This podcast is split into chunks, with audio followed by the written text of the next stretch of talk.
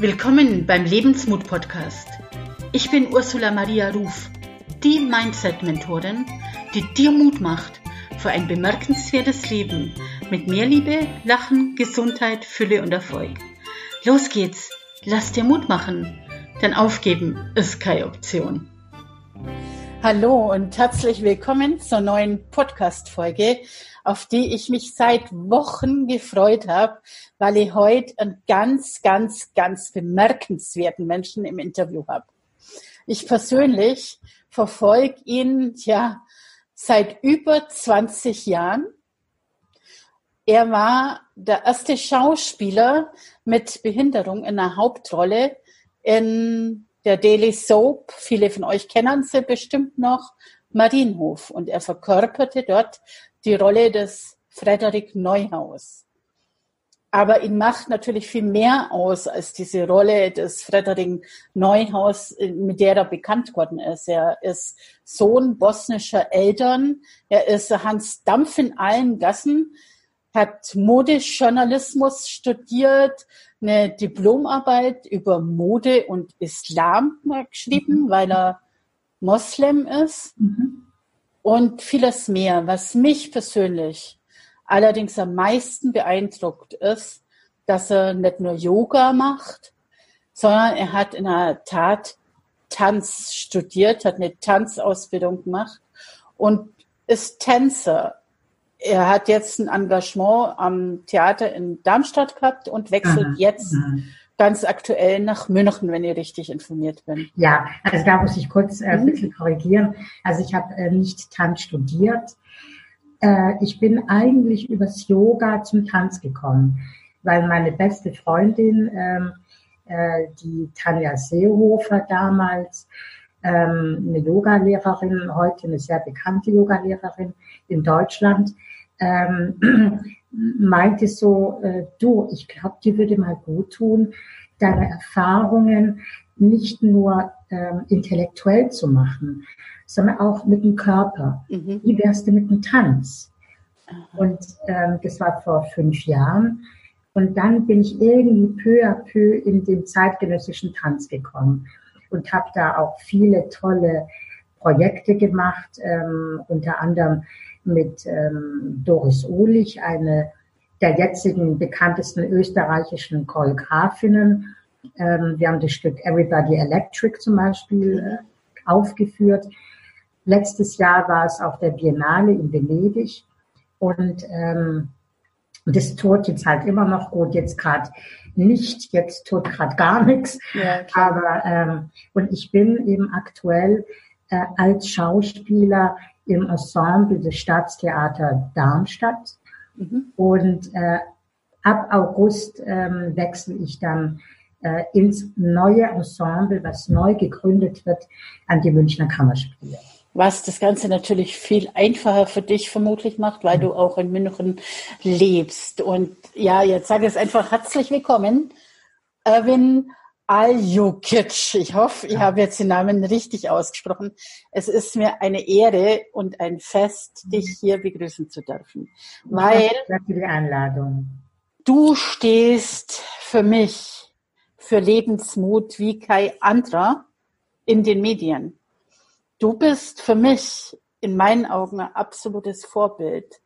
Du lebst vor, dass man auch im Rollstuhl mit Glasknochenkrankheit, wenn also rein äußerlich von dem, was wir mit dem Verstand begreifen, es gar nicht möglich ist, mhm. zu tanzen, zu singen, zu Schauspielern. Du lebst vor, dass man, wenn man an sich glaubt, seine Träume auch leben kann. Und deswegen bist du für mich ein wahnsinniges Vorbild und ja, nochmal herzlich willkommen, liebe Armin. Danke, ich freue mich sehr, liebe Ursula. Ganz lieben Dank. Ja. Wir sind gleich mal bei der aktuellen Situation. Jetzt äh, deswegen äh, haben wir heute auch den Termin endlich gefunden, mhm. weil wir ja nicht raus dürfen. Es mhm. ist momentan, wenn du das hörst, hoffentlich schon vorbei. Aber momentan sind wir ja noch eingesperrt in Anführungszeichen. Wir dürfen nicht raus. Und meine erste Frage an dich ist, ja, wie gehst du mit der Situation um? Mhm. Und wie hat sich dein Leben in den letzten Wochen dadurch verändert? Mhm, mhm. Also ähm, ich traue es mich, ich traue es mich gar nicht zu sagen, aber diese jetzige Situation ähm, ist für mich gerade ein Geschenk. Also für mich ganz persönlich, weil ähm, ich bin seit vier Jahren ununterbrochen ähm, kreativ, künstlerisch tätig, ähm, in verschiedenen Rollen. Ähm, also zum Beispiel, ähm, wie gesagt, ich bin ja am, im Ensemble Staatstheater Darmstadt, wo wir ähm, im Repertoire unterschiedliche Stücke haben, jeder von uns. Und ähm, manchmal heißt es auch, ähm, zum Beispiel im Dezember hatte ich an drei Tagen äh, sechs Aufführungen. Wahnsinn. Okay. Oder, das oder dass man dann, oder das ist ein Tagesablauf mal sagen. Wie, wie, wie läuft so ein üblicher Tag bei dir ab? Also es gibt kein, kein, ähm, keine Routine in diesem Beruf, zum mhm. Glück. Also ganz generell kann man sagen, ähm, wenn man eine Produktion hat, gerade, dann probt man jeden Tag. Mhm. Und zwar so sieben bis acht Stunden. Ja, also es ist äh, immer zweigeteilt. Also man probt von 10 bis 14 Uhr in etwa. Dann hat man fünf Stunden Pause und dann wieder vier Stunden. So ab 18 Uhr. Vier Stunden. Aber dann hat man ja auch noch manchmal Aufführungen am Abend. Das heißt, man probt vormittags, hat dann abends eine Aufführung. Ähm, das sind dann die Blöcke, wo man eben gerade produziert, mhm. Proben hat. Äh, wenn man dann aber äh, Blöcke hat, wenn jetzt die Premiere rum war, dann wird dieses Stück, was man geprobt hat, oder all die Stücke, die man mhm. jetzt im Repertoire hat, werden dann halt aufs Jahr hinweg gespielt. Mhm. Und ähm, das ist dann ganz unterschiedlich aufgeteilt. Manchmal hat man eine Aufführung in der Woche, ähm, dann aber zum Beispiel hatte ich äh, drei Abende immer mit einem anderen Stück. Okay. Genau. Also man hat, man hat immer mit, ja, durchschnittlich drei Stücke gerade im Hirn. Ja, ähm, also auch die Texte und alles was dann halt abgerufen wird.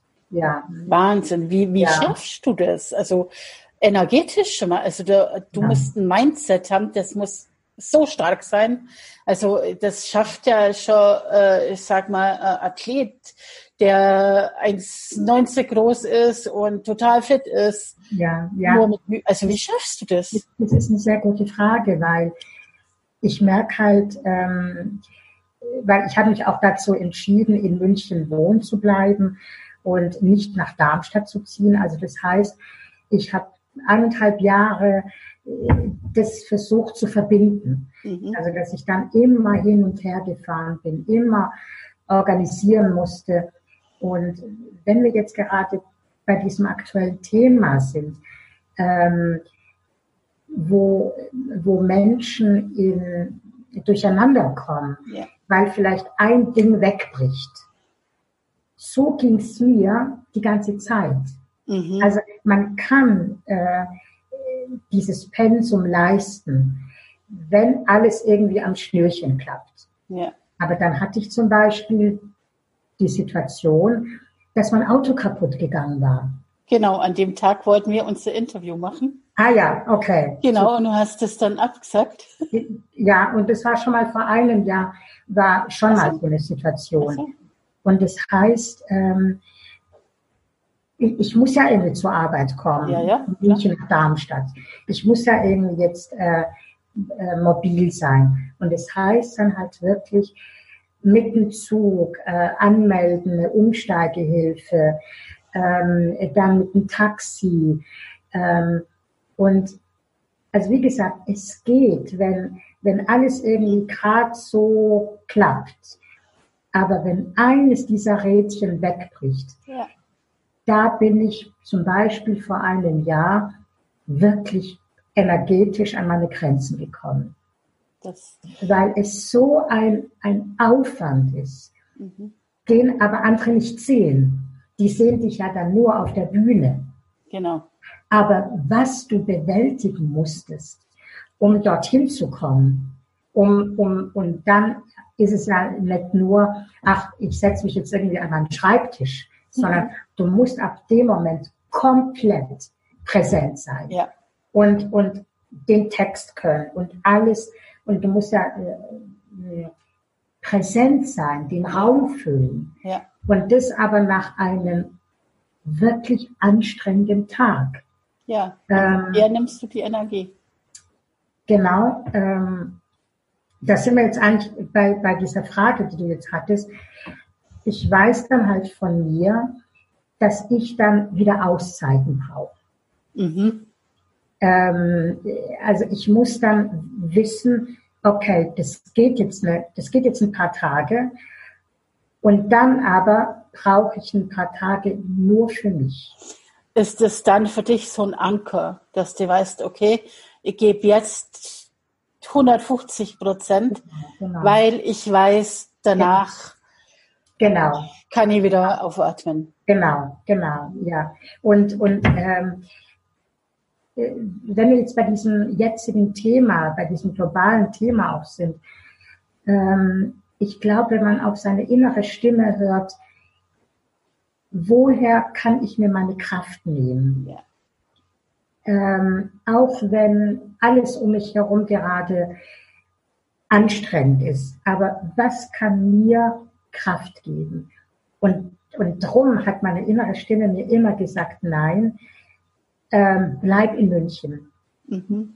Deine Wohnung ist wirklich ganz, ganz wichtig.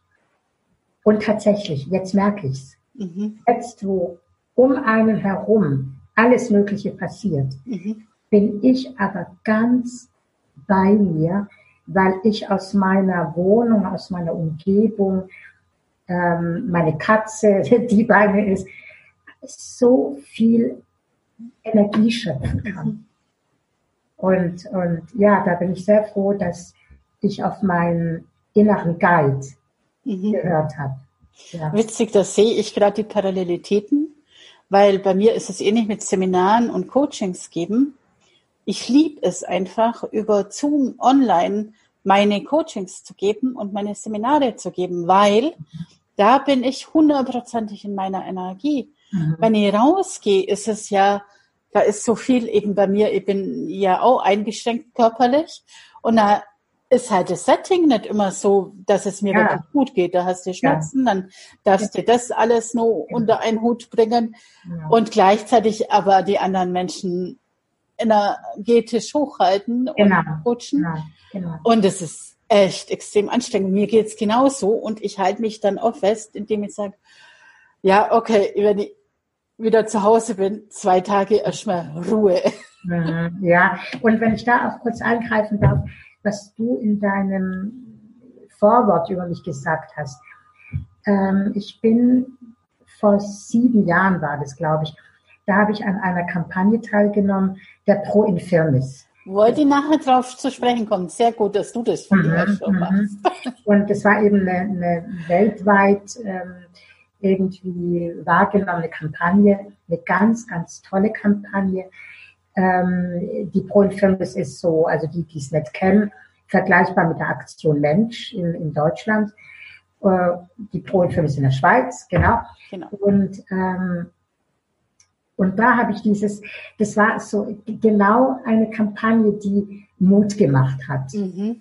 Und ich habe dann auch in den Medien das auch, ich wollte darüber erzählen. Ich wollte als Protagonist dieser Kampagne, wollte ich darüber berichten und ähm, wo, wurde auch wahrgenommen in den Medien als Mutmacher. Mhm. Als ich dann aber irgendwann an meine Grenzen kam, wo ich mir dachte, genau was du gerade gesagt hast, ähm, da bin ich zwar jetzt in der Sendung im Frühstücksfernsehen mhm. und, und, der, und bin der Mutmacher. Und dann aber bin ich aber schier zusammengebrochen, mhm. weil ich jetzt irgendwie mit dem Zug und hin und her und, und dann hat das nicht geklappt. Und ich mir dachte, naja, hm, guck mal, da ist jetzt irgendwie in dem Moment nichts von, von ja. Mutmacher. Genau. Also, ähm, wo ich dann auch für mich gelernt habe, ähm, zu differenzieren.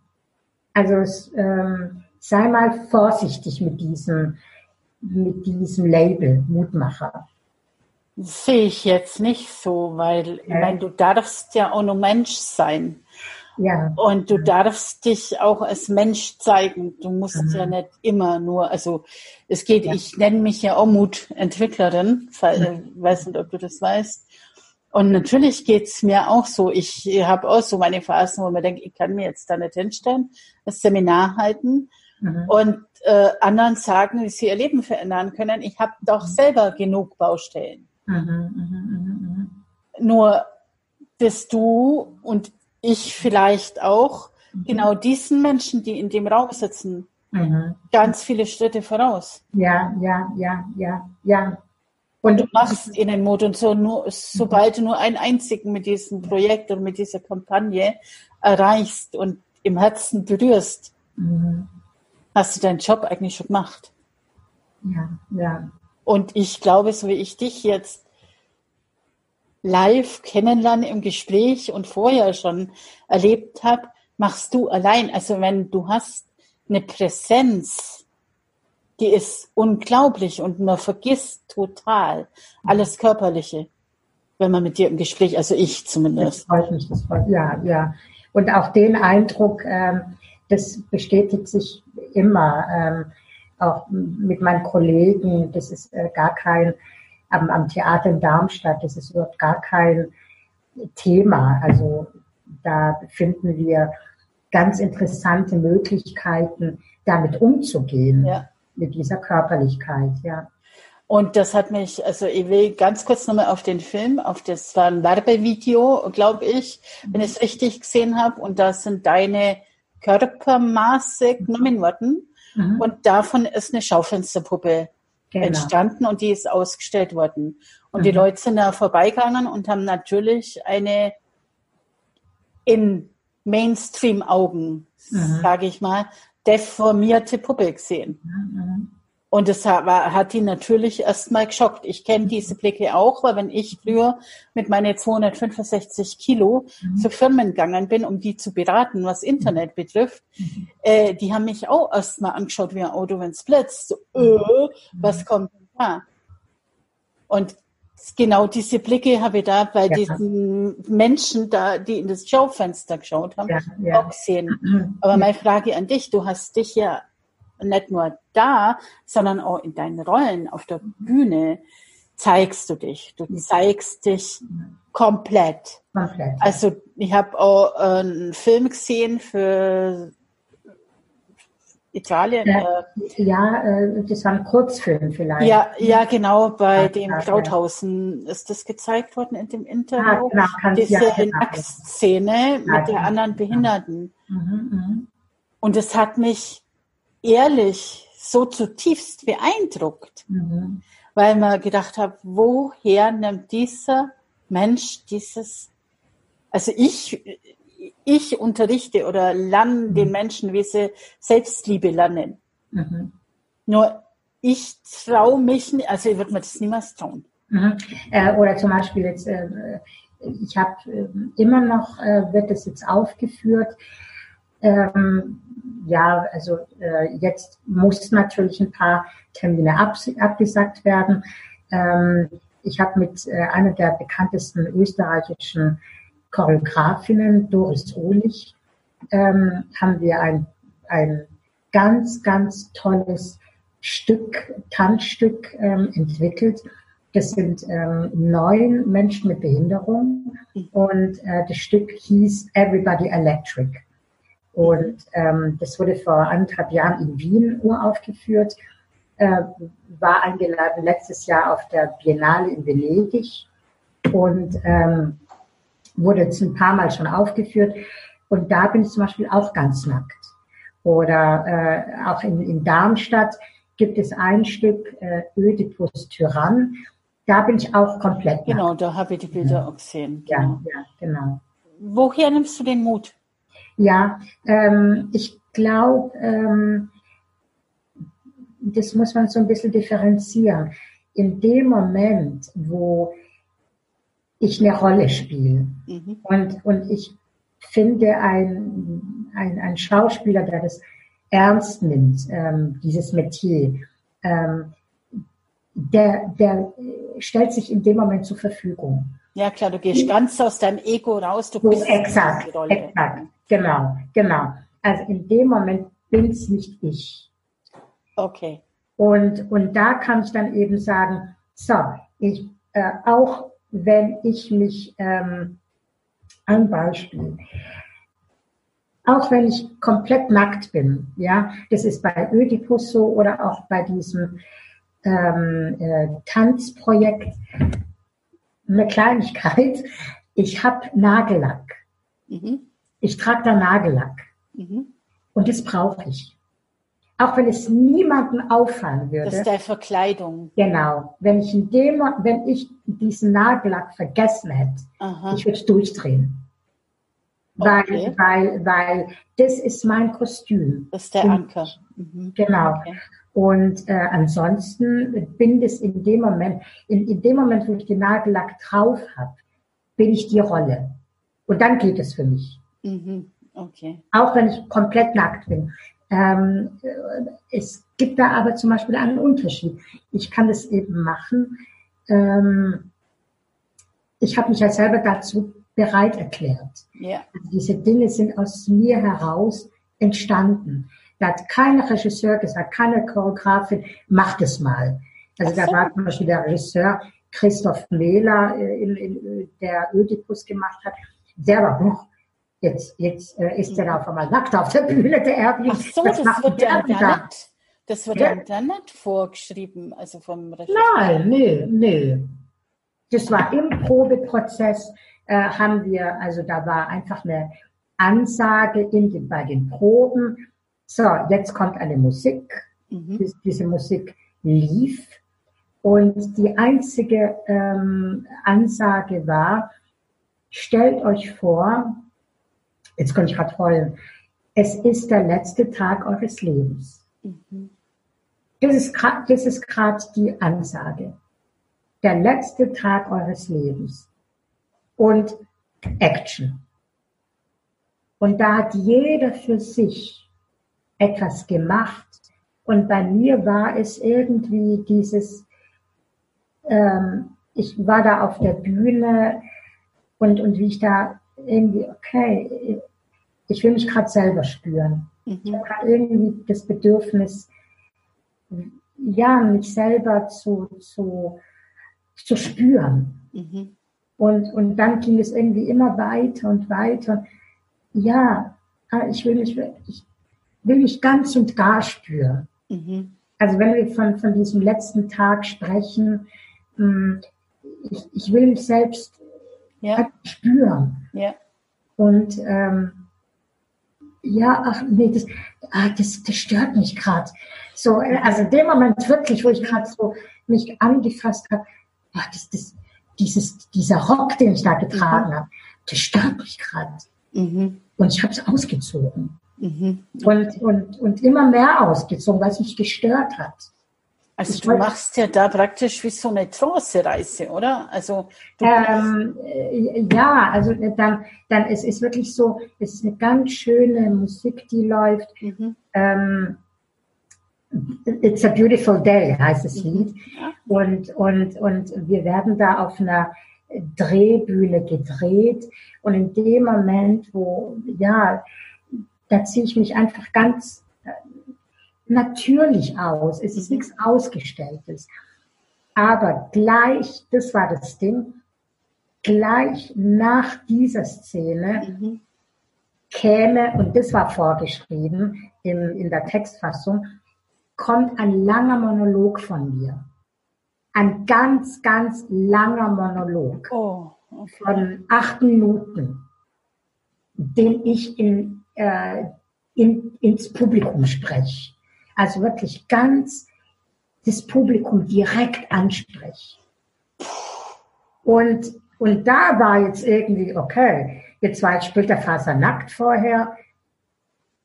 Und irgendwie gab es keine, für irgendwie, keine Brücke. Keine, keine Krücke, mich da jetzt wieder anzuziehen. Mhm. Nein, ich mache das jetzt genauso, wie ich gerade bin. Und in dem Moment, wie ich da halt so, ich habe mich vorher so gespürt und dann kommt der Wechsel, dass ich sehe, Ödipus hat sich die Augen ausgestochen. Oh mein Gott, was ist hier passiert, Leute? Hallo, wacht auf, wacht auf, guckt mal, was ihr angerichtet habt. Ihr alles wart schuld. Ihr alle habt es zugelassen. Und, und, und, ähm, und schreit das Publikum an. Und, und, also, und halt nackt in dem wow. Fall. Ja. Nur bei der Erzählung habe ich schon Gänsehaut.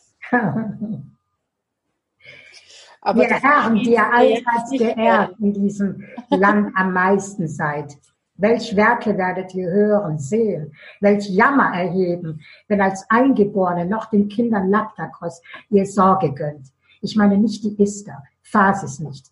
Von allen Flüssen der größte, den ich weiß, und der von allem Wasser schleppt am meisten, wird rein auswaschen dieses Haus. Denn so viel birgt es. Wie Doch gleich kommt als Licht das Schlimmste, nicht gezwungene. Von allen Übeln am meisten schmerzt, was selbstgewählt herauskommt. Total aktuell zurzeit, würde ich mal sagen. Danke. Es ist halt so aktuell, ähm, ja, äh, Ödipus wird ähm, gezwungen, was zu unternehmen, weil in der Stadt die Pest ausgebrochen ist. Mhm. Ja. Puh, wie jetzt die Brücke schlagen. ja. Genau, Also für dich, wenn du den Podcast hörst, wir haben beide Tränen in den Augen. Ja, ja. ähm, abseits von der Krise und so weiter, ich wünsche mir heute ein Gespräch, an dem wir hinter die Kulissen schauen, an dem du rausgehst aus den Rollen, die du normalerweise gewohnt bist zu spielen und ja, daher meine Frage erstmal an dich.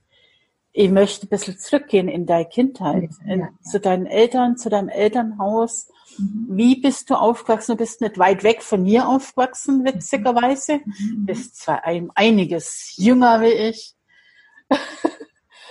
Äh, du bist in Ulm aufgewachsen. Mhm. Ich war in Augsburg. Wie darf ich mir deine Kindheit vorstellen? Ja, ähm, wenn, wenn, ich so zurückdenke, ähm, erinnere ich mich an ganz viel Schmerz, also auch körperlichen Schmerz. Okay. Ähm, weil ich hatte insgesamt 42 äh, Knochenbrüche, 10 Operationen und die waren alle so in etwa größtenteils bis zu meiner Pubertät. Ähm, und da habe ich, man muss sich vorstellen, jedes dieser Knochenbrüche mhm. hat immer bedeutet vier bis sechs Wochen Gips. Also vier bis sechs Wochen Ausnahmezustand oder im Krankenhaus. Mhm. Und ähm, also weiß ich schon sehr gut, mit Ausnahmezuständen umzugehen. Und das war so, ähm, ja, äh, ich habe ganz viel. Ich war in einer in einem Sonderschulkindergarten, weil damals war ja Inklusion mhm. noch nicht so wie heute. Also in einem Kindergarten nur für Behinderte, dann in einem, in einer Grundschule nur für Behinderte. Und erst dann mit dem Wechsel aufs Gymnasium bin ich in die normale Welt gekommen. Ich habe bis dahin, bis dahin eigentlich äh, isoliert. Okay. Und Darf ich fragen, also du bist geboren und da war von Anfang an diese ja, Krankheit schon also, bekannt? Äh, schon bei der Geburt weil ich halt gar nicht mehr, aufgehört habe zu schreien, äh, hat man eben festgestellt, dass ich was gebrochen habe. Mhm. Und dann war ich, ich bin nach sieben Monaten gekommen übrigens und okay. neun. Und ähm, dann war ich halt, ich glaube, ein halbes Jahr im, im Brutkasten. Mhm. So, genau, ja. Und hast du Geschwister? Nein, nein, nein. Und man muss halt auch vorstellen, also meine Mutter war damals 17 und äh, ist gerade vor einem halben Jahr aus einem damals jugoslawischen Dorf, heute mhm. bosnischen Dorf, die ist dann nie großartig rausgekommen, ist dann eben, ja, sie hat vorher meinen Vater kennengelernt, der schon als Gastarbeiter mhm. in, in, Deutschland gearbeitet hat. Und dann haben die sich dort in Jugoslawien kennengelernt und äh, hat sie dann auch nach Deutschland geholt. Ähm, also meine, meine Eltern sind beide bosnische oder jugoslawische Gastarbeiter gewesen.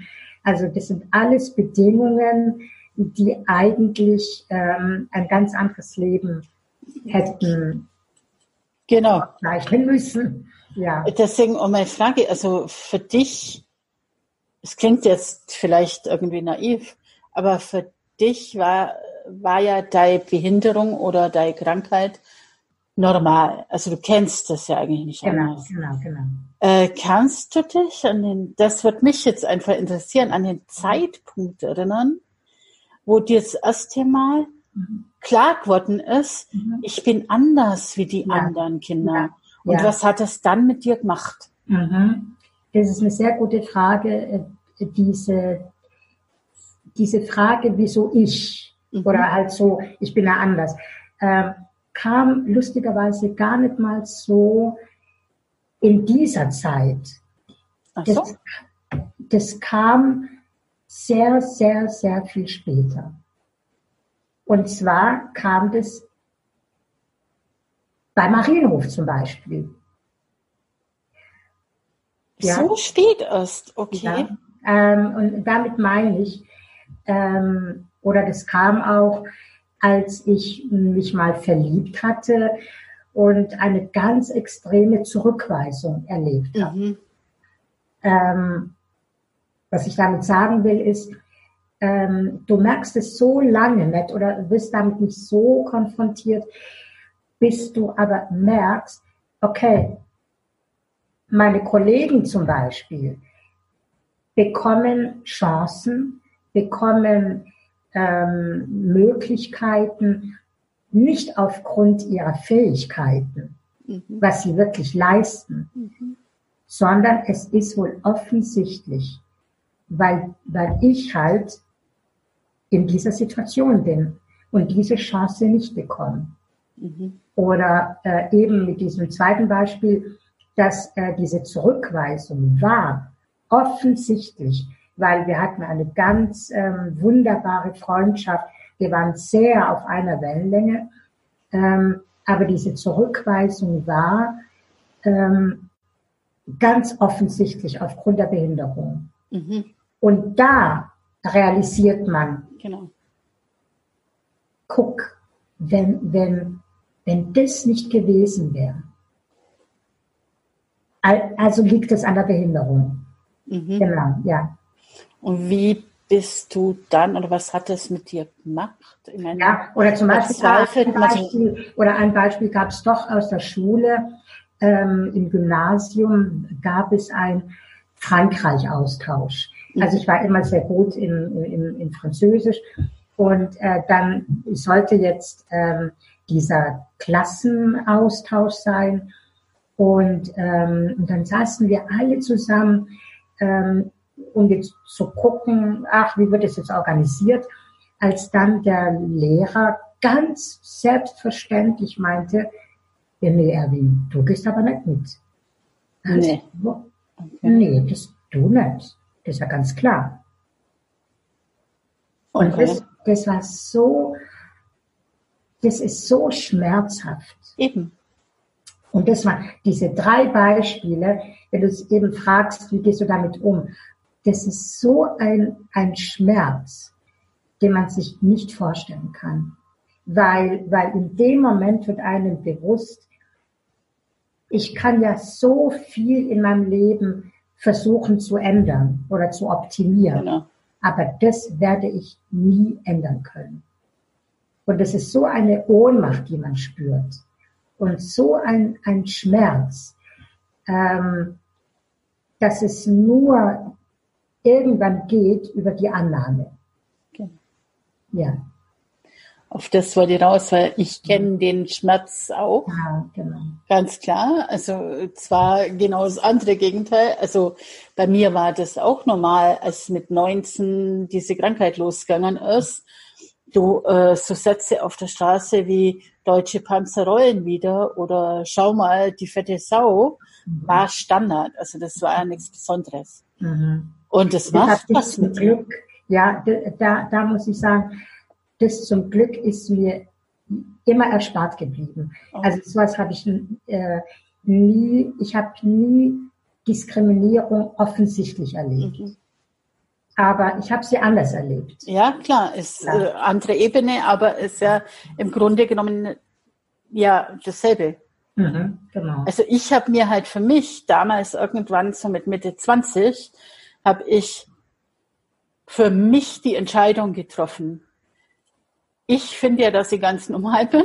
Mhm, genau, ich genau. finde mich auch okay, so wie ich bin. Ja. Und ich entscheide mich jetzt dafür, jetzt, mhm, mhm, mich so anzunehmen, wie ich bin. Ich entscheide genau. mich dafür, mich selber lieben zu lernen. Das hat dann genau. noch eine Weile gedauert, aber es hat funktioniert. Mhm. Äh, eben auch, wo, wo du es äh, vorhin gefragt hast, äh, wie nehme ich den, den Mut, mich dazu genau. zu zeigen, genau. Äh, muss ich ganz ehrlich sagen, ähm, ich mache das aber auch, weil äh, ich mich selber schön finde. Also ich mag meinen Körper. Ich finde den, also wirklich, ich, ich mag den. So. Und dass es da jetzt aber einen äh, Unterschied gibt zum Idealkörper, das natürlich bekommt man dann reflektiert, wenn man jetzt unterwegs ist ähm, und da halt nicht die Resonanzen bekommt, wie jetzt der andere, der diesen Idealkörper hat. Und da wird's dann doch immer, also dieses Fremd- und Eigenbild ist halt, ähm, ich finde mich toll, also ich finde mich schön. So. Ist der auch. Punkt. Aber, aber das halt jetzt in der, ähm, in der Normalwahrnehmung, in der Standardwahrnehmung etwas anderes als perfekt gilt das ist dann ja schwer auszuhalten. Ja, kann ich genau eins zu eins unterschreiben. Bei mir geht es genauso. Mhm. Ich finde mich jetzt auch schon. Ja. Und es gibt 20 Jahre so gut wie kein Foto von mir, weil ich mich da gehasst mhm. habe. Also ich kenne die andere Seite auch, mhm. weil ich halt eben nicht dem Mainstream äh, mhm. entsprochen habe. Mhm. Ja, ja, ja. Und es gab durchaus, sage ich jetzt was, was ich glaube ich so öffentlich noch nie geäußert habe, so Zeiten, in denen ich mir gedacht habe, wenn ich jetzt im Rollstuhl säße oder eben, mhm. was weiß ich, so eine Krankheit hätte wie du, mhm. wäre es einfacher. Ja, ja, weil, weil, weil man dann äh, ähm, Legitimation hat. Genau, dann hast du eine Legitimation. Ich darf jedem erklären, mhm. was ich heute nicht mehr mache, weil ich mich von niemandem mehr rechtfertigen muss. Ja, Hallo, ja. Äh, es hat, diese Krankheit hat nichts mit Essen zu tun und das mhm. heißt nicht, dass ich faul und gefräßig bin mhm. oder sonst irgendwas. Mhm. Mhm. Mhm. Also du musst ja. dich immer irgendwie selber aus dieser Schublade, in die du gepresst wirst, von jedem, wirklich von jedem, ob das Ärzte sind, ob das Therapeuten sind, ob das spirituelle Lehrer sind, die dich sofort in diese Schublade pressen. Mhm. Du passt aber in diese Schublade nicht rein. Ja, äh, ich hatte so was ähnliches ähm, Anfang dieses Jahres oder, oder ja, auch die letzten Monate letzten Jahres. Ich habe nämlich durch die Proben ähm, ähm, ich habe halt einfach drei Stück hintereinander gehabt mhm. und ähm, weil ich halt, äh, jetzt habe ich gerade wieder Kontaktlinsen an, aber ich bin sehr, sehr kurzsichtig. Und ich habe bei den Proben, ähm, weil wir jeden Tag acht Stunden geprobt haben, jeden Tag immer Kontaktlinsen angehabt. Äh, dann die Luft am Theater ist sehr trocken. Mhm. Dann habe ich vielleicht zu wenig getrunken, zu wenig geschlafen. Also ich habe eine Hornhautentzündung bekommen mhm. an den Augen. Und das wurde zu einem wirklich großen Problem. Zu einem ganz großen Problem. Okay. Weil die sich entzündet hat. Und dann, das hat man erst später, äh, hat es das Reiz der ISA festgestellt, dass durch diese Überreizung die Hornhaut ähm, ähm, komplett porös war. Oh, und sich ab genau, genau. Also ich habe einfach ähm, viel, viel schlechter gesehen. Ähm, es war erschreckend. Mhm. Also wirklich, ich saß so vom Computer und sehe nichts mehr. Mhm. Ähm, und, und es hat gebrannt. Also ich musste dann halt mit Brille, ähm, ich konnte auch eben nicht mehr, mehr Auto fahren. Mhm. Ähm, und da war ich dann bei den Proben oder, oder habe halt gespielt. Und ich hatte schon, muss ich ganz ehrlich sagen, ähm, also ich habe in der Zeit wirklich gelitten, mhm. weil, weil ich war gehandicapt. Ich war wirklich gehandicapt, weil ich brauchte auch in der Zeit immer jemanden, der mit mir dabei ist. Mhm. Der, der, weil, weil ich habe nicht gescheit sehen können. Mhm. Und ähm, und da habe ich teilweise sehr wenig Verständnis bekommen. Ähm, also auch seitens ähm, an der Arbeit, auf der Arbeit. Echt? Okay. Naja, also weil, weil so ein bisschen, äh, wenn ich jetzt eine schniefende Nase gehabt hätte, hätte jeder gefragt, du Erwin, wie geht's dir? Geht's dir genau. besser? Aber da hat mich kein Mensch mhm. niemals gefragt, du geht's deinen Augen wieder besser. Mhm. Aber ich habe halt nur gemerkt, ich leide gerade, mhm. weil das Scheinwerferlicht äh, ja, klar. so gebrannt, weil ich hatte gar keinen Filter mehr. Und, und äh, das meine ich. Also du bist, äh, du leidest gerade, du bist gehandicapt, aber es sieht keiner. Ja, genau.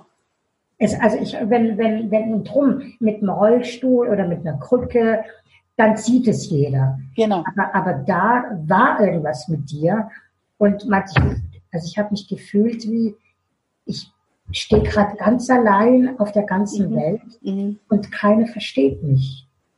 Ja. ja, das Gefühl kenne ich auch. äh, wie hast du gelernt, dich so anzunehmen? Mhm, mh. Hast ja, da? Es gibt so viele Menschen, weißt du, ja. da draußen, die, was weiß ich, fünf Kilo Übergewicht haben oder einen Finger nicht bewegen können und sich selber deswegen schon ablehnen oder für mich also krumme Nase haben oder sonst irgendwas. Mhm. Also ich kann es ziemlich genau sagen, ähm, es gab, als ich aufs Gymnasium kam, gab es eine, also die allererste Zeit war geprägt von meine Mitschüler waren sehr neugierig und alles war wunderbar. Und dann kam aber die Pubertät. Wir mhm. alle kamen in die Pubertät. Und da fingen die äh, Dinge an, anders zu werden. Mhm. Also da habe ich zwei Jahre wirklich krasses Mobbing erlebt. Echt? Ja, ja, ja. Und, äh, und damals so in den Anfang der 90er ähm, da waren dann die Lehrer noch nicht so sensibel. Also ich bin da allein gelassen worden damit. Mhm. Und äh, bin halt wirklich diesem Mobbing ausgesetzt gewesen, ähm, weil ich konnte mich halt auch mit den anderen nicht vergleichen. Also die anderen Jungs, die sind dann irgendwie ähm, zum Fußball spielen gegangen oder haben sich halt in dem beweisen können, mhm. was, was ihnen Spaß gemacht hat. Mhm. Und ich konnte mich aber nirgends beweisen. Mhm. Also ich war halt immer so der Loser dann. Ja, klar. In deren Augen. So. Ähm, als ich dann aber über Umwege das Theater entdeckt habe. Ah, so, okay. weil eine, eine, eine Theaterpädagogin, die bei uns an der Schule die Theater AG geleitet hat, die ist auf mich zugekommen eines Morgens du sag mal, du, du wirst mich jetzt nicht kennen, ähm, aber ich leite die Theater AG. Hättest du Lust, bei uns mitzumachen? Wow. Ich habe dann mit dieser Theater AG das erste Stück aufgeführt und war dann in der, in der Südwestpresse. Das ist so mhm. die, die, Lokalzeitung in Ulm. Ähm, und dann kam der Lehrer am, am Morgen, ach, der Erwin ist in der Zeitung. Aha, okay. Also, was ich jetzt damit sagen will, ich hatte also zum ersten Mal in meinem Leben etwas, was ich kann, womit ich mich beweisen kann. Ich kann kein Fußball spielen. Ich kann jetzt nicht irgendwie äh, das, was ihr da alle macht, das kann ich nicht. Aber ich kann was anderes, was ihr mhm. nicht könnt. Mhm. Und das hat mir dieses ähm, Selbstbewusstsein gegeben. Ja, dein Selbstwert hast genau, du darüber geholt. Genau. Also das heißt, ähm, der Vergleich, der wird dir nichts bringen, weil, weil da bist du immer, immer im Manko oder, aber wenn du lernst, ah, das macht also mich aus, dann, dann hast du was, womit du arbeiten kannst. Ja, war bei mir witzigerweise ähnlich. Ich habe mir das halt auch über den Beruf dann geholt, so nach dem Motto, äh, ich schaue zwar anders aus, aber dafür bin ich erfolgreicher wie du. So. Exakt, genau, genau. Genau. Nur ist das ja auch wieder von außen motiviert. Mhm. Es ist ja auch wieder was Äußerliches. Mhm, mh, ich erlebe dich aber jetzt schon sehr mit dir selber verbunden, sehr ähm, ja selbst bewusst. Mhm, mh, ja, das ja. ist ja nur ein ganz großer Unterschied. Mhm. Von außen motiviert, sich sein Ego ja. pinseln zu lassen, sag ich mal. Ja, ja, ja. Ähm, das lernt man vielleicht auch, ähm, und wenn wir kurz zu diesem, zur jetzigen Krise kommen, ja. ähm, habe ich das Gefühl, dass die Leute, damit am schwierigsten umgehen können, die halt ähm, nie, nie lernen durften oder mussten, was heißt es, wenn auf einmal dein Leben komplett anders ist. Und diese Erfahrungen durfte ich halt einfach sehr oft machen. Mhm. Und, und wenn du aber dann irgendwann lernst, okay, jetzt bin ich schon wieder in so einer äh, in so einem Schlamassel, in so einer Situation, okay, das ist jetzt schlimm, aber du weißt was, ich habe schon so oft gelernt, einfach geh durch, geh mhm. durch, Tag für Tag, Schritt für Schritt. Das ist die Devise. Also nicht ans Übermorgen zu denken, sondern den jetzigen Tag. Und dann einen Schritt. Geh atme dich da durch und dann auf einmal kommst du raus, hui, ich habe es geschafft. Ja. Und, und, und, wenn du, und, und wenn du die Erfahrung immer wieder gemacht hast, dann weißt du, okay, jetzt, jetzt ist schon wieder alles ganz schwer, aber es wird schon. Irgendwie wird schon. Ja. Also so eine Art Urvertrauen, ja, Gottvertrauen, wie man ja, weil man es halt äh, ähm, erfahren hat, ja. dass am Ende ähm, wirst du aus dieser Situation rauskommen und zwar aber viel, viel geiler, als, als es vorher war. Genau, und als das, was du eigentlich vorstellen kannst. Exakt, ja. Genau, weil, weil, weil das Endergebnis hat meine kühnsten Träume äh, übertroffen. Ja, genau. Das war wirklich immer so. Ähm, äh, ich habe halt einfach ge gemacht, getan, einfach Tag für Tag, auch wenn es noch so schwierig war. Und dann aber auf einmal kommt ein, eine Belohnung. Du denkst dir, das, und das ist das Universum. Ja. Also, da, dass halt wirklich ähm, dann doch ein Ausgleich da ist. Es liefert. Aber, aber zehnmal besser. Genau. Ja. Genau, ja, ja. Das heißt, du bist damals dann schon auf die Idee gekommen, Schauspieler werden zu wollen? Oder? Diesen, diesen Impuls hat eben meine Theater AG äh, mhm. Leiterin in mir ge okay. genau gebracht. Und dann war ich da in der Theater AG ähm, vier Jahre lang und wir haben immer wieder so Stücke aufgeführt.